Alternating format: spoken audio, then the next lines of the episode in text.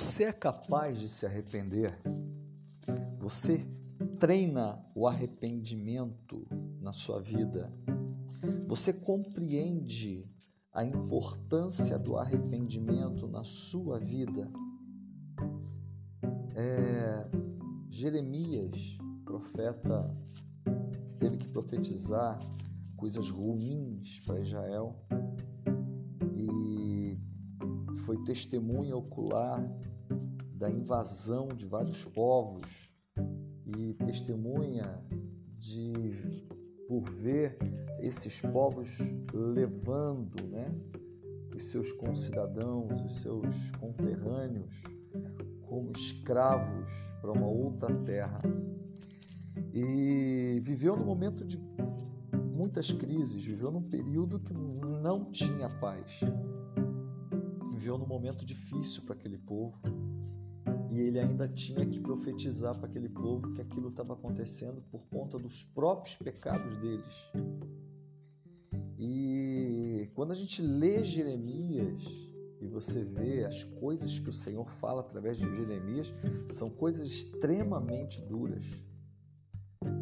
E parece que Jeremias questionava ao Senhor por que, ele permitia que tudo isso acontecia e o Senhor então vinha relatando para Jeremias né, o que de fato estava acontecendo. Até que chega um momento em que é dito assim, ali em Jeremias 5, a partir do versículo 3, e fala assim: Senhor, não é fidelidade que os teus olhos procuram? Tu os feriste, mas eles nada sentiram. Tu os deixaste esgotados, mas eles recusaram a correção, endureceram o rosto mais que a rocha e recusaram a arrepender-se. É, é duro quando nós temos um coração que não se arrepende. Isso se manifesta desde muito pequenos nas nossas vidas. Quem nunca viu um filho ou nunca ouviu falar de um filho que dizia para o pai ou para a mãe: bate mais porque não está doendo. Eu já ouvi isso. É, quem nunca viu uma pessoa que está tomando na cabeça, colhendo situações difíceis, problemas dificílimos, mas que não muda a sua conduta. Pessoas que talvez estão, tenham, estejam tendo problemas, problemas na sua família, com seus familiares, com seus filhos, com seus cônjuges, mas não mudam a sua condução.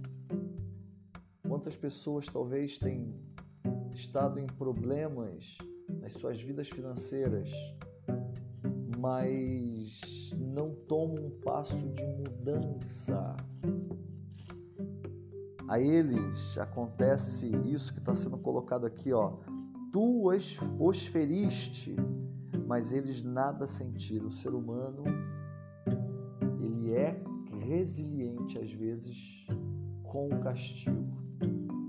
O castigo nem sempre nem sempre o castigo ele traz arrependimento, traz mudança. A lógica da sabedoria, da inteligência, é, seria de que nós mudássemos a nossa conduta a partir da correção que recebemos, a partir dos problemas que vamos experimentando e colhendo mas infelizmente, muitas vezes o nosso coração é duro como a pedra, como diz aqui o texto, né? Endureceram o rosto mais do que a rocha, porque talvez não tenhamos a humildade de admitir o nosso erro e mudar as nossas condutas. Queridos, que Deus nos dê a sabedoria nos encha do poder dele, para que a gente possa se arrepender dos nossos atos, para que a gente possa mudar admitir que precisamos mudar, aceitar a correção de Deus e mudar de rumo, mudar de atitude, mudar de pensamento, para que a gente possa ter a bênção de Deus sobre as nossas vidas. E não tem nada melhor do que ter a bênção de Deus. Então, diante das dificuldades, diante das coisas ruins que nós escolhemos por conta de erros que nós cometemos, que a gente possa ter a humildade, a sabedoria, a graça de amparados pelo Espírito Santo, podermos amolecer o nosso coração e não continuar no rumo que está nos levando à destruição. Não deixa Satanás destruir a sua vida. Se precisar se arrepender, se arrependa, mude de rumo. É difícil, é doloroso, mas fique sabendo que é muito menos doloroso do que as pancadas que recebemos pelos nossos erros, as dificuldades que experimentamos pelos nossos erros, mas que o nosso orgulho nos deixa dormente. Deus abençoe a sua vida em nome de Jesus.